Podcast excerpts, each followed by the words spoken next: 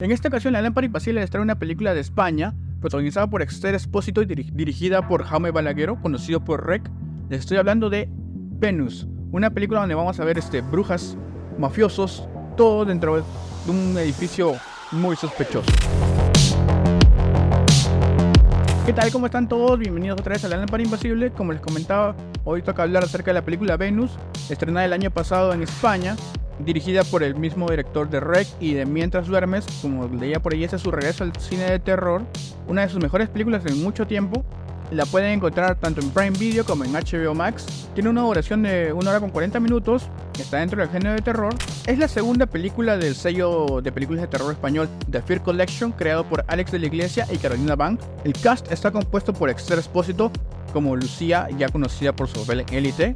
También está Inés Fernández como Alba, una niña que va a estar como protagonista de esta película, y Ángela Cremonte como Rocío, la hermana de la protagonista. Algo para destacar también es la fotografía, en este caso a cargo de Pablo Rosso, conocido por películas como Rick y Verónica, y también la serie de 30 monedas que la pueden encontrar en HBO Max.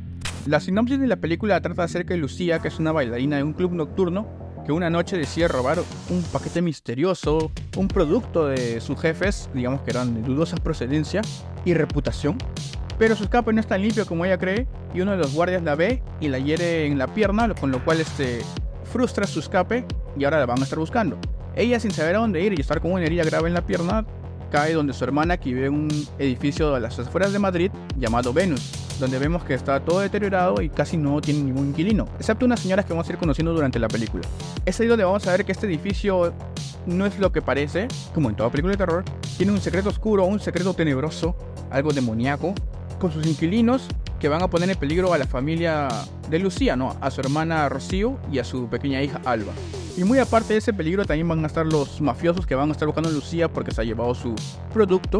Y con el dinero promedio van a hacer todo lo posible para buscarla y recuperar lo que es suyo.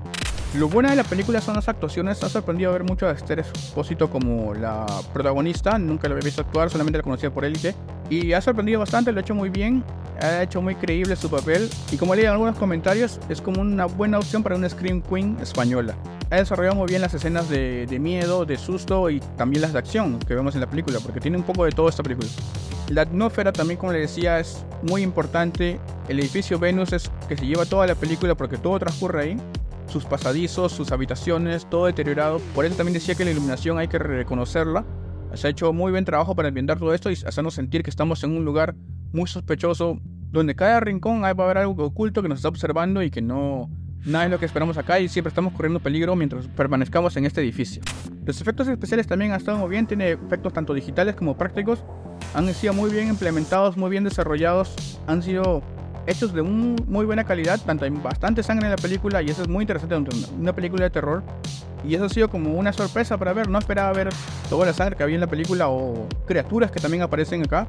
Hace que todo este misticismo dentro del edificio se vea muy amenazante y, y ayude mucho a la trama y a la película. ¿no? La trama de la película es muy simple, pero eso es lo que ayuda a la película, porque es algo que solamente te sientas a ver y dejas que pase el tiempo y dejas que se desarrolle como debería ser la historia, sin preguntarte muchas cosas, porque si ahí tratas de buscar lógica en una película de terror, como ya sabemos, no es lo primordial o lo necesario.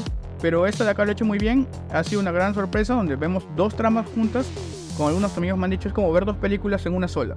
Primero tiene una trama acerca de las drogas y los mafiosos, y ahí en la mitad va a cambiar todo cuando llegas al edificio y veas lo sospechoso, lo oculto que hay dentro de estas paredes, estos inquilinos que viven ahí, que te va a hacer cambiar la historia y va a decir, el problema o el, enemigo no era este, el peligro está en otro lado, que tú no esperabas verlo y que tú buscabas un sitio seguro, pero resultó que terminaste peor. De eso se trata esta película y lo, es lo cual lo hace entretenido, es ver una película de terror con mucha sangre, mucha acción, personajes simples, sin mucha trama, pero que entretiene es como una película de terror clásica donde solamente importaba ver la historia, cómo iba a acabar y por qué sucedían estas cosas, ¿no? Y ver uno que otro monstruo o fantasma o aparición o espectro y muy al lado del comparando con la acción de los mafiosos. Pero eso también puede jugar un poco en contra de la película, porque también es como que estás centrado en ver una cosa, quieres ver cómo se va a relacionar el conflicto, pero al final te cambia toda la trama y ya el tercer acto se ve muy apresurado y como dices, ¿qué está pasando? ¿Por qué? O ya empieza a volar un poco de fantasía Pero digo, creo que esa es la gracia de esta película. No busca mostrarte algo muy estructurado, muy denso, sino algo muy simple, como que vemos al protagonista, llega a un sitio, conoce a otras personas, ve un nuevo problema y tiene que resolverlo. Con el gran clímax de la película, que es donde un poquito también cae porque estábamos tan centrados en una cosa y luego nos cuesta un poquito creer lo otro que va a ser el desenlace, pero si te dejas llevar y dices, ah, no, así es, la película es una película de terror, ¿por qué me voy a matar pensando donde no debería hacerlo? La llegas a disfrutar y dices, ah, ya, estuvo chévere, te diviertes, es como, como leer un cómic, o sea, o sea, las cosas más increíbles van a pasar porque el guion lo dice y solamente busca entretener. Y de eso se trata Venus, una hora, una hora y cuarenta de suspenso, acción, terror y un desenlace muy cósmico y un poco volado. Así lo noté yo un poco me hizo recordar la película La Horda, no sé si recuerdan una película francesa de zombies, donde también es un edificio donde la trama empieza por un lado con una venganza entre policías y mafiosos, que a la mitad empieza el apocalipsis zombie toda la trama cambia, todas las relaciones empiezan a cambiar y entre matarse a todos ellos, tienen que ver cómo salir de este edificio. Ese es un ejemplo de cómo va a haber el cambio de trama en esta película Venus. Así que si les gustaría distraerse un día viendo una película de terror, desconectarse de todo el mundo y disfrutar algo en la televisión, esta es la película indicada para ustedes. Ya saben, si les gusta el terror también es una muy buena opción porque ya estamos hablando de un director que sí ha estado dentro del género con películas muy reconocidas, como ya les dije, de las de Rec, al menos la primera y la segunda. Y Mientras duermes, una película más densa que muchos consideran que es la mejor película del director, pero este ha sido su gran regreso al terror luego de muchos años. Y ya saben, pueden darle una oportunidad, está en las plataformas de Prime Video y HBO Max. No les va a ser densa, van a tener una buena película de terror con bastante sangre, bastante monstruos y este expósito. ¿Qué más pueden esperar? ¿O qué más pueden querer? Y en cuanto a la calificación que le damos a la lámpara, yo le doy un 3 porque fue entretenido.